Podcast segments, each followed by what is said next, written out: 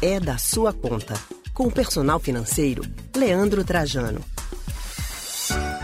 Gente, um recorte da Fé Comércio sobre a pesquisa Endividamento e Inadimplência do Consumidor para junho mostrou que caiu o número de pessoas endividadas pelo terceiro mês seguido já.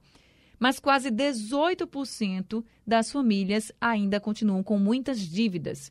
E você? Está no vermelho ou as contas já estão aí entrando no azul? Como esse assunto é da sua conta, a gente vai conversar agora com Leandro Trajano, nosso personal financeiro. Boa tarde, Leandro Trajano. Seja muito bem-vindo aqui ao Rádio Livre. Boa tarde, Anne. Boa tarde a todos os ouvintes. Que bom a gente estar aqui juntos mais uma vez. E, pelo que a gente vê aí, bons sinais, né? Boas notícias aí, mudando um pouco o comportamento e esse índice de endividamento que a gente tem visto numa crescente contínua, realmente. Verdade. Para você, esse resultado dessa pesquisa te surpreendeu? Surpreendeu sim, surpreendeu bastante e, e, certamente não só a mim, mas outras pessoas que no dia a dia estão lidando aí com as famílias e com o tema, a gente percebe que é, são percentuais ainda tímidos, mas que vem apontando uma mudança um mês após o outro. Isso sim traz aí um cenário um pouco mais otimista, mas ainda restrito para algumas famílias. Se a gente for ver no âmbito geral, o brasileiro, o pernambucano em si, ainda seguem aí um cenário de endividamento muito alto, de comprometimento da renda, e no momento que a gente sabe que o poder de compra tem caído bastante e afetado cada vez mais a qualidade das famílias. Outra Trajano. de vida, naturalmente, eu me refiro. Claro. Outra Trajano, e o que, que a gente pode, então, atribuir para essa queda, assim, já que a gente vem tendo uma queda já nos últimos três meses, por exemplo? O que, é que a gente pode atribuir para essa queda de famílias que estavam bem endividadas? É, se a gente for refletir, cerca de dois anos atrás, esse cenário era até mais crítico, de modo geral, devido ao desemprego.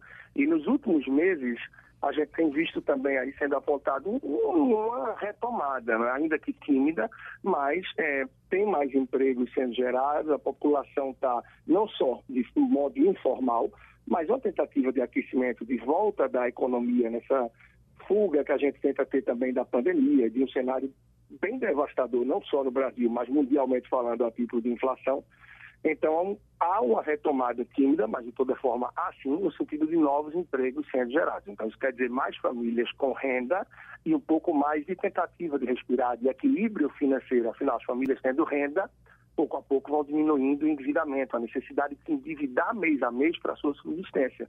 E, naturalmente, muitas dessas famílias também começam a tentar ter um fôlego um pouco maior se reorganizar e com isso também quitar dívidas e não estar aderindo, entrando em novas dívidas. Então, certamente isso tem ajudado bastante e, além disso, é possível também que a mudança de comportamento por parte de algumas pessoas que se endividaram aí no cenário, no período mais recente.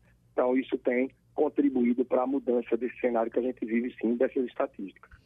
É, mas como você também disse para a gente, ainda tem muita gente que está com muitas dívidas e até nem sabe mesmo como é que vai pagar todas as dívidas, às vezes até prioriza, né? Eu vou pagar essa conta, não pago a outra, é aquela agonia danada. Eu tenho certeza que tem muita gente que está ouvindo a gente dizendo assim, hoje estou nessa situação, porque eu pago uma conta, mas não sei como é que eu vou pagar outra, e assim eu vou fazendo aquele jogo de cintura, né? Então, para aquelas pessoas que estão ainda com muitas dívidas, que estão querendo sair do vermelho, pelo menos chegar numa pontinha do azul aí nas contas, qual a orientação que você dá? Olha, é super importante ter uma noção, ter um bom conhecimento do seu endividamento. Quais são as dívidas que tem? É muito comum que as pessoas que têm dívidas, pouco a pouco, ampliem esse quadro de endividamento e devido à própria apreensão, à própria ansiedade e tudo que causa, né, quando a gente tem problema financeiro, faz com que a gente perca um pouco a mão dessas coisas. Então é importante que se tente listar quais são as dívidas ou seja, eu devo a quem? Eu devo a pai, a mãe, eu devo a um cartão de crédito, eu devo a uma instituição financeira, eu devo a um amigo de trabalho, eu devo a um cartão de uma loja, eu tenho consignado. Ou seja, listar, sejam duas, três, quatro, cinco dívidas, conta de água ou de luz, para que você primeiro, naturalmente, tente priorizar aqueles serviços básicos que podem interferir no seu dia a dia. De repente, uma água, uma luz.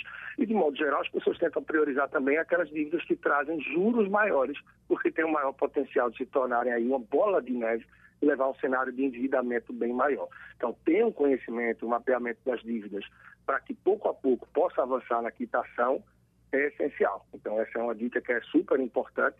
E, claro, no momento como esse, para evitar ainda mais dívidas ou enfiar mais o pé, é tentar mudar muito o hábito de consumo, porque a gente vive um momento de preços muito altos, inflação comendo tudo aí, em todos os sentidos.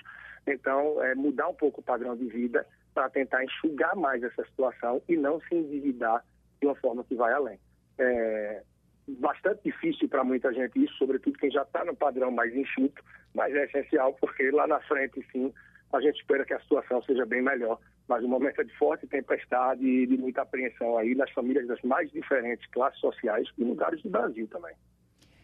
É isso, gente. Então vamos seguir essas orientações de Leandro Trajano para que vocês possam sair realmente dessa situação de muitas dívidas. A gente está aqui conversando sobre essa, esse recorte né, da pesquisa que foi feita sobre inadimplência. O recorte foi feito pela FEComércio, tá? E a pesquisa, gente, é uma pesquisa sobre endividamento e inadimplência do consumidor. E aí o recorte é que quase 18% das famílias pernambucanas se sentem aí muito endividadas, mas o número de pessoas endividadas também vem caindo aqui em Pernambuco. Só que no Brasil ainda temos milhões de endividados.